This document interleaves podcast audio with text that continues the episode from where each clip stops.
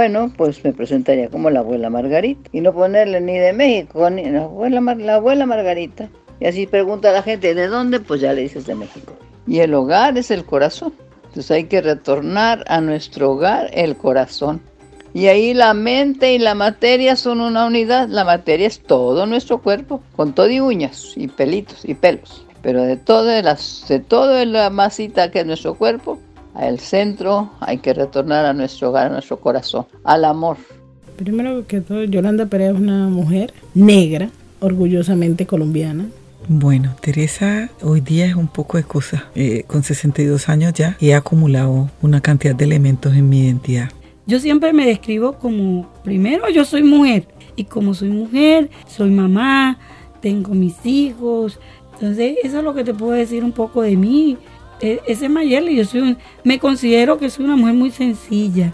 Bienvenidos y bienvenidas al podcast Historias que Inspiran, un podcast de seis partes en donde oiremos a las mujeres sobrevivientes al conflicto armado en Colombia. Su lucha, su vida y su insistencia por construir paz y defender el territorio en cada rincón de Colombia. Lubis Cárdenas Viola. Soy lideresa de la Liga de Mujeres Desplazadas. Bueno, yo, o sea, yo desde niña la, la, naturaleza me ha hablado y he sabido comprender esos mensajes que la naturaleza me ha dado. Tengo un gran esposo que me apoya a mí en todas estas cosas en las que yo salgo, en todos estos eventos. Yo soy Juliana Borges y estoy aquí con las mujeres de Colombia, sobrevivientes y transformadoras. Bienvenidas y bienvenidos.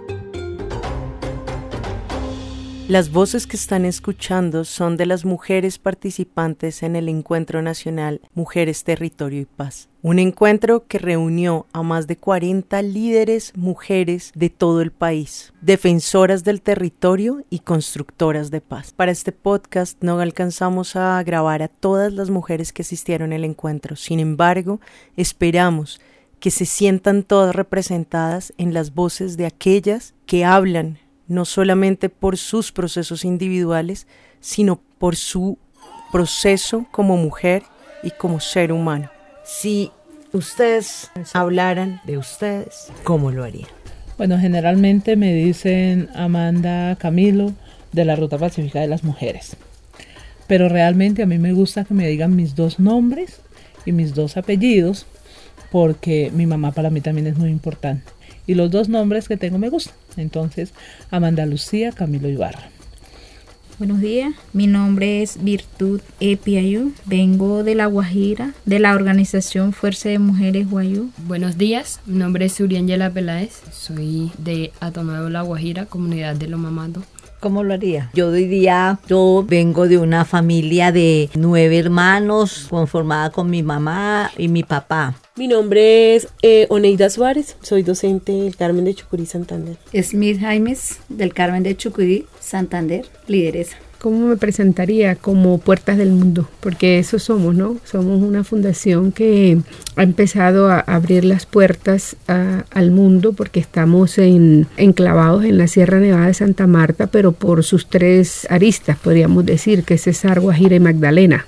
En episodios anteriores escuchamos las voces de estas mujeres hablando del contexto de nuestro país, de sus procesos, de su lucha, de sus ejemplos de transformación. Y hoy vamos a conocerlas un poco más de cerca. Vamos a oír cómo es que ellas se conciben a sí mismas como mujeres. Vamos a irnos un poco más adentro en su espíritu, en cómo conciben la espiritualidad y la conexión del mundo, más allá de ser personas, de ser mujeres y de ser partes de una sociedad. Vamos a adentrarnos en la concepción de estas mujeres como seres, como espíritu, desde sus corazones y desde el origen donde nacen las voces que en los territorios y en la calle transforma. Mi papá fue juez y mi mamá si era una mujer de casa. Yo soy la quinta de, la familia, la primera mujer consentida por ser la primera mujer. Antes de mí habían cuatro hombres y después de mí cuatro hijos más. Normal, ¿quién soy? ¿De dónde vengo? ¿Qué hago? No, como tengo varias identidades, pues depende del escenario en el que esté y lo que importe para el público. Digamos que mi primera identidad profesional es soy maestra, he estado como docente en todos los niveles del sistema educativo en Colombia, incluida la educación popular, la educación de adultos, educación básica, primaria y secundaria, eh, universitaria pregrado y también en todos los niveles. Yo soy maestra de profesión y de oficio, soy licenciada en psicopedagogía, y Administración Educativa. Tengo maestría en Educación y Desarrollo Social. Digamos que esa es una identidad. Yo soy Lubis Cárdenas Viola, soy lideresa de la Liga de Mujeres Desplazadas, una organización de mujeres víctimas que está en el, en el departamento de Bolívar. Sí, bueno, mi nombre es Erika María Marracaro, vengo del asentamiento Carmen de Bolívar. Soy del municipio de Soacha, pero ya no pertenezco al colectivo de las madres de Soacha. Yo no quiero pues como que, o sea, mi nombre es decir mi nombre, sino que simplemente como una representación de algo en la naturaleza y yo ya me, me identifico con un colibrí, pero un colibrí Tenemos una finquita y de ella vivimos. Tenemos aguacate, plátano, huertas, gallinas, vacas y de eso nos sostenemos. E- ese Mayeli, yo soy un- me considero que soy una mujer muy sencilla, porque uno nunca puede olvidar de dónde viene y a quién se debe. Y yo siempre le pido a Dios, Dios mío, dame sabiduría, dame humildad. Yo soy una persona de que en este momento está conformando la Fundación Fair Leonardo Porras Bernal, donde espero que las víctimas, no importa, lleguen a ella, no importa el hecho victimizante, ya que creo que nos une un mismo dolor, solo que tenemos que vivirlo de diferentes formas. Entonces yo sí creo que mm, mi independencia totalmente me permite apoyar a todas las víctimas del país y no son víctimas seleccionadas, sino cualquier víctima puede llegar a la Fundación Fair Leonardo Porras. Eh, docente de profesión y defensora de los derechos humanos por convicción. Me gusta que, que soy docente, pero que soy defensora de los derechos humanos. Porque nuestra postura siempre fue no a las armas. O sea, el antimilitarismo era bandera para nosotras. Una sola vez un policía a través de... estaba dando un programa radial y me mandó una nota diciendo que no podía volver a mencionar la palabra antimi- antimilitarismo por la radio, que porque eso era un mensaje directo a que no estábamos de acuerdo con el ejército y que éramos guerrilleras. Entonces yo le mandé a decir que lo compruebe, porque el antimilitarismo era no a las armas. Las armas no son las que van a sacar. Y ahí tuvimos pues como todas unas discusiones con ellos, pero fue como lo más, lo más cercano. El proceso de inspiración es muy interesante porque es lo que nos mueve hacia nuevas posibilidades. De hecho, desde su origen etimológico quiere decir como inhalar para ir más allá, para generar nuevas cosas. Y la diferencia entre la admiración y la inspiración es que la admiración lo que hace es engrandecer siempre al mismo sujeto. Quien es admirado es empoderado por quienes lo admiran. En cambio, la inspiración genera movimientos hacia quien es inspirado, no hacia quien inspira. Y eso es un movimiento progresista en la sociedad. Este es un movimiento de crecimiento, es un movimiento que multiplica. ¿Cómo me presentaría? Como Puertas del Mundo. Y, no me gusta Patricia porque Patricia es un nombre cualquiera, de pronto un nombre. Pero si tú dices Puertas del Mundo, eh, tú relacionas a todo ese espacio eh, que es un todo y que se relaciona con, con todos, con las mujeres, con los niños, con el aquí, el ahora, en el momento y también allá en el otro lado del mundo, donde nos miran con, con otros ojos y que nosotros también miramos como una parte integral nuestra pero también soy una mujer de procesos organizativos sociales, principalmente proceso organizativo para mujeres, con mujeres, por mujeres, que luchamos por que todas las mujeres conozcan los derechos humanos, que tienen derecho, cómo discutir con ellas o reflexionar con ellas cómo poder ejercer sus derechos. Hay otra identidad importante también, y es que soy chocuana, aunque soy mixta culturalmente porque soy hija de un paisa antioqueño con una mujer chocuana que no me pudo criar porque murió cuando yo era muy chiquita. Entonces me cría él, pero me cría en el Chocó. Entonces tengo elementos de la cultura de mi padre, pero la mayor parte de los elementos de mi cultura con el que me identifico, pues son del pueblo en el que nací, en que me creí, que me crié, perdón, y que sigo viviendo ahí por decisión propia, en donde me he comprometido con, con mi pueblo a que nunca voy a abandonarlo y que toda mi energía la gastaré hasta el final de mi día ayudando a la gente a salir adelante, recibiendo y dando todo lo que yo pueda dar. Soy chocuana, me gusta ser quien soy, pese, digamos, a tantas dificultades, a tantas violencias vividas, sobre todo no pierdo mi sonrisa. Y me gusta que me presenten así como una mujer negra sobreviviente del conflicto armado, pero que sigue sonriendo sin olvidar obvio lo que pasó, pero recordarlo de un tono que permita rejuntancia, que permita memoria para que no se repita qué es lo que ha pasado en nuestros cuerpos, principalmente en mi cuerpo. Y que esto sirva para que nuestra juventud y nuestros niños no tiendan a repetir la historia, pero sobre todo que nos ayude a construir un país mejor en medio de la guerra. Porque ahora los que estamos en el ojo del huracán somos los líderes defensores de derechos humanos, defensores de los territorios, defensores de la vida. Entonces, como el ser yo y en tomar, digamos, lo que me pasó de una forma que permita reivindicar nuestros derechos y no revictimizarme, podemos avanzar. En nuestro cerebro, la zona de mayor activación en un proceso de inspiración es la misma que se activa en un proceso de supervivencia. ¿Y esto qué quiere decir? Hemos oído muchas historias de momentos de supervivencia. A mí misma me han sucedido cuando estamos entre la vida y la muerte y somos capaces de sobrepasar cualquier expectativa y cualquier posibilidad de lo que consideramos podemos llegar a ser por la vida, por quedarnos en la vida. Y eso mismo ocurre cuando estamos inspirados. Y a mí me llama mucho esto la atención porque eso quiere decir que a partir de la inspiración nosotros podemos llegar a estados que maximizan nuestra naturaleza, que agrandan todas nuestras capacidades, que expanden todas nuestras posibilidades sin necesidad de pasar por el sufrimiento y el dolor, sino pasando a través de la alegría, de la felicidad,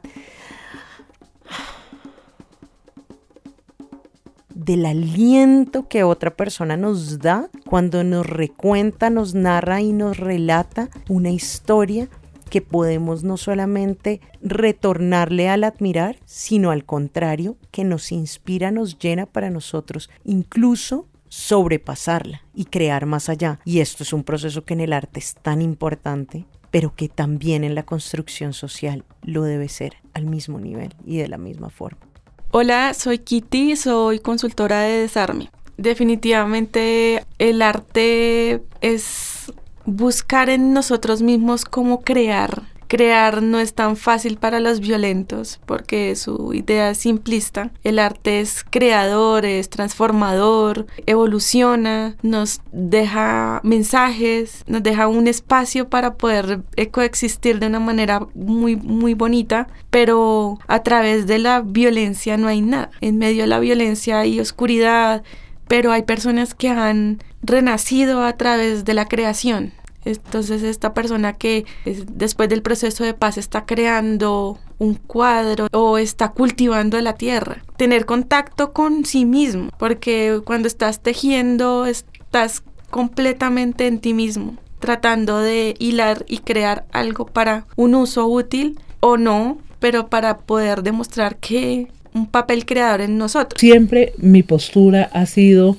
el territorio hay que defenderlo y hay que defenderlo con la palabra, no con las armas y una postura clara para mí y es que la guerra realmente se puede terminar cuando todos y todas comprendamos que no son las armas las que nos van a sacar de la dificultad, que no solamente el dinero es lo importante, sino lo importante es la armonía de las personas con su territorio, con su medio ambiente y desde allí poder construir acciones de resistencia, procesos de convivencia y, hacer incidencia política ante los administradores y administradoras, porque pues bueno, allí sale toda la normatividad que es la que rige en este país. Yo estoy muy ligada a un ser supremo que llamo Dios, porque creo que las mujeres que tenemos esta parte del liderazgo y que nos mantenemos en el liderazgo, creemos en algo. que la Pachamama, que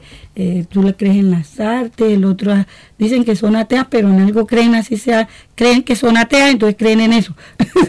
Eso es lo que yo digo, algo nos mueve. Para mí es Dios y es lo que me mantuvo con esa fuerza y me mantiene con esa fuerza espiritual, porque es que las cargas son tan grandes en la parte humana.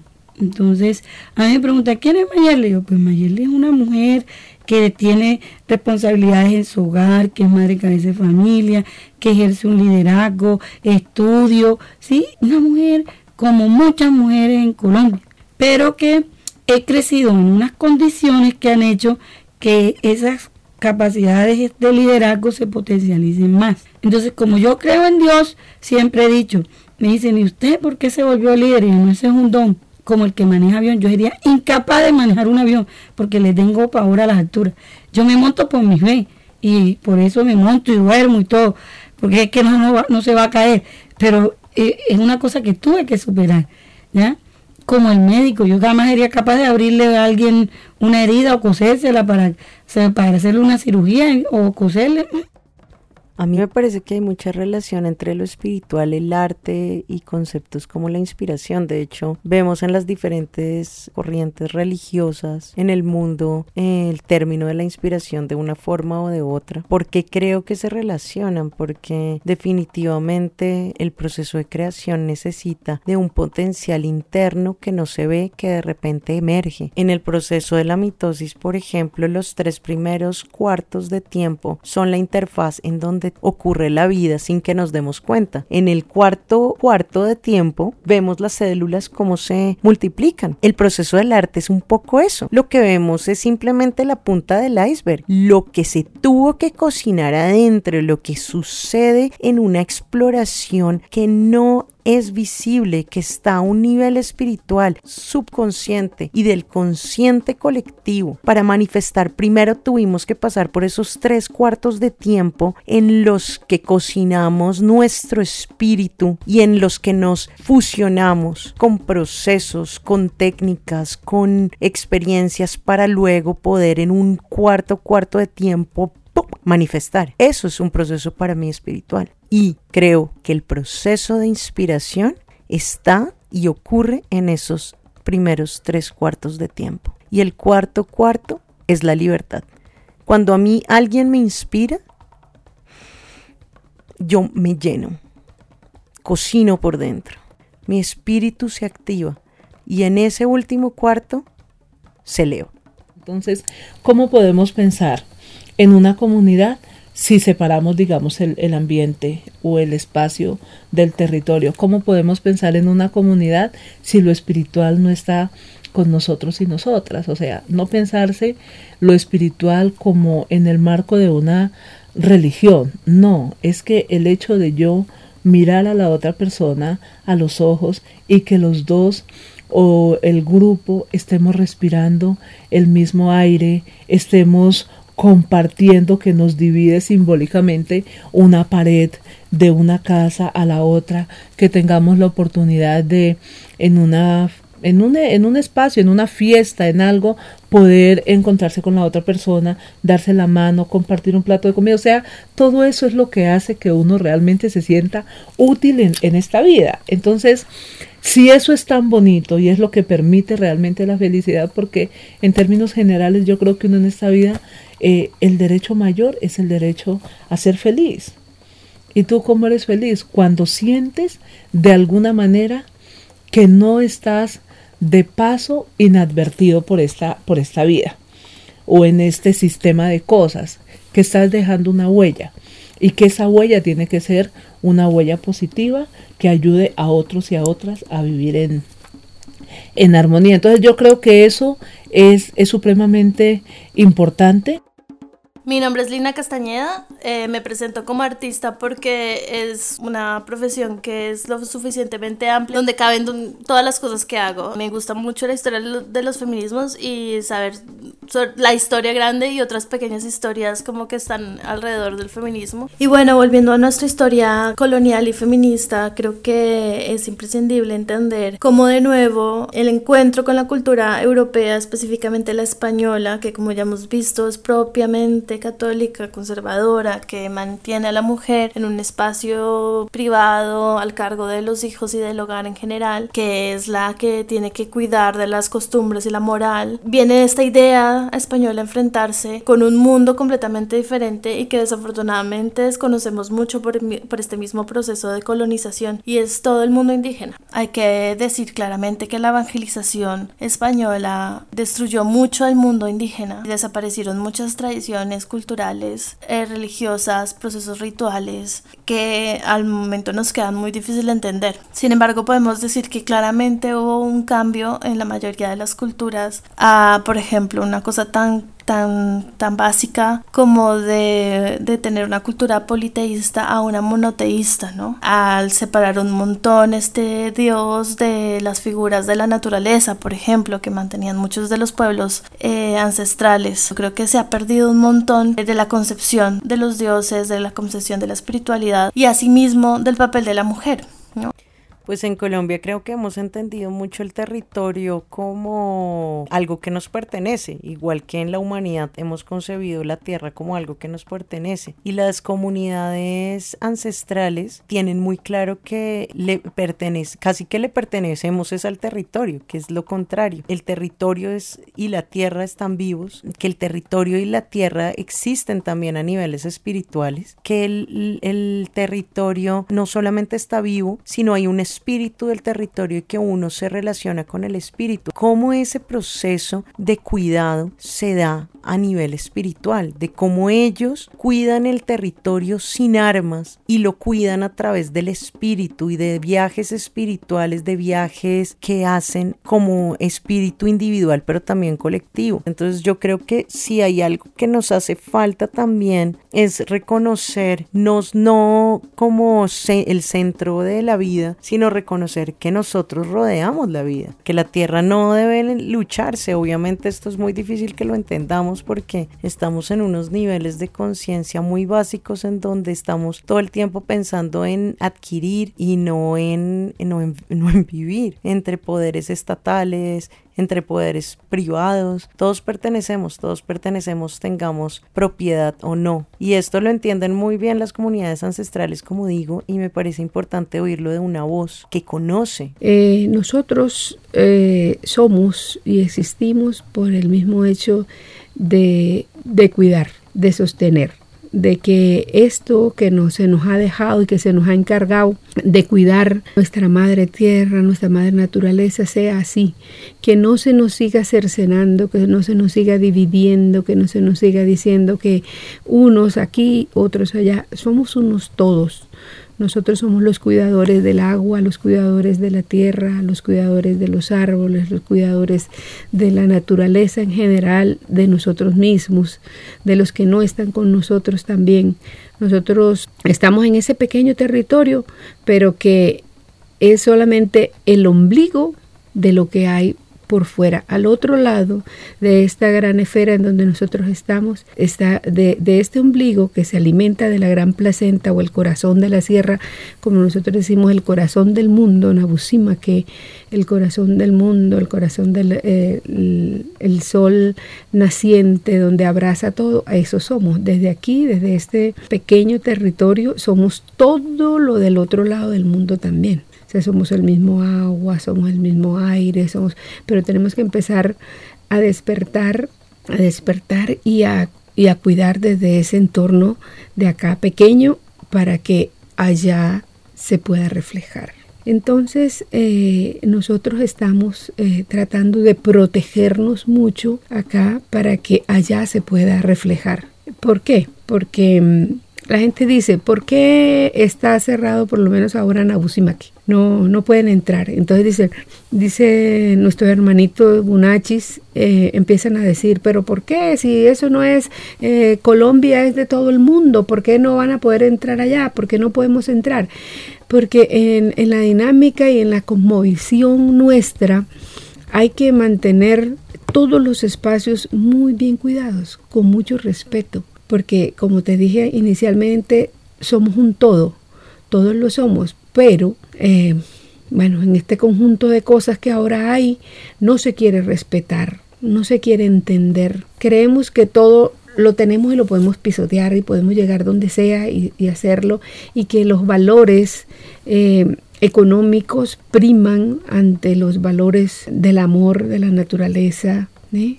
De, del todos somos y todos existimos y todos tenemos que cuidarnos para poder seguir existiendo, para poder estar ahí. Entonces, en este nuevo despertar hay que controlar esa velocidad, podríamos decir, del hombre, de nosotros mismos, de querer destruir y de querer pertenecer y tener todo como, como si fuera. No, hay lugares nuestros, sagrados, que hay que respetar, que hay que trabajar bien, que hay que saber llegar. No es que no puedan llegar, no es que no puedan ir, es que hay que hacerlo con el respeto, con lo que merece ese sitio. Entonces muchos van y atropellan el sitio. Muchos van y ofenden el sitio. Eh, no sé si consciente o inconscientemente, pero lo hacen y nosotros estamos en eso, encargado de cuidarlo, de luchar para poder pervivir. Si nosotros no lo cuidamos, no pervivimos, tampoco nuestros hermanitos de aquel lado del mundo van a pervivir. Se es por lo que uno puede porque esa es nuestra misión cuidar, proteger, ayudar, avanzar y seguir eh, eh, unidos de la mano para poder, para poder ser. No es tener, es ser. No vivimos para tener cosas, no vivimos para comer, comemos para vivir, porque somos eso. Entonces, eh, a veces se le ha dado un manejo diferente a lo que nosotros en realidad somos o vemos o como, o vemos afuera y cómo nos, vemos nosotros mismos. Y hay que retornar a nuestro hogar, donde mora la verdad universal. Ahí encontraremos nuestro ser.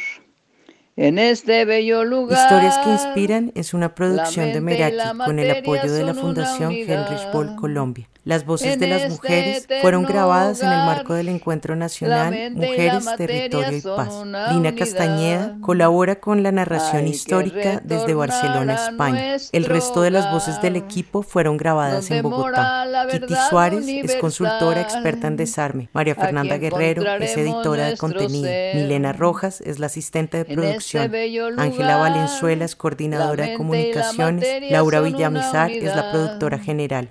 Gracias a nuestras este organizaciones aliadas, Sensat Agua Viva y Funda Expresión. Y la materia son una unidad y el hogar es el corazón. Entonces hay que retornar a nuestro hogar el corazón.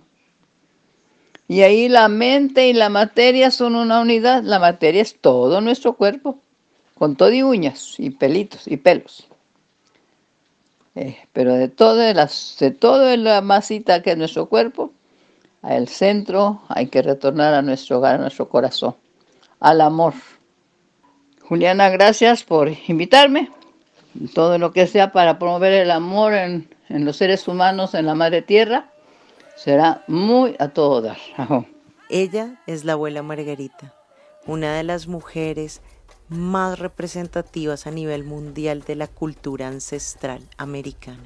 Este mensaje nos lo envía desde la Patagonia, y es originaria de México. Yo soy Juliana Borges. Este episodio fue ideado y dirigido por mí. Gracias por escuchar. En el siguiente episodio oiremos cómo estas mujeres han cuidado y educado a las siguientes generaciones transformadoras de Colombia. No se lo pierdan.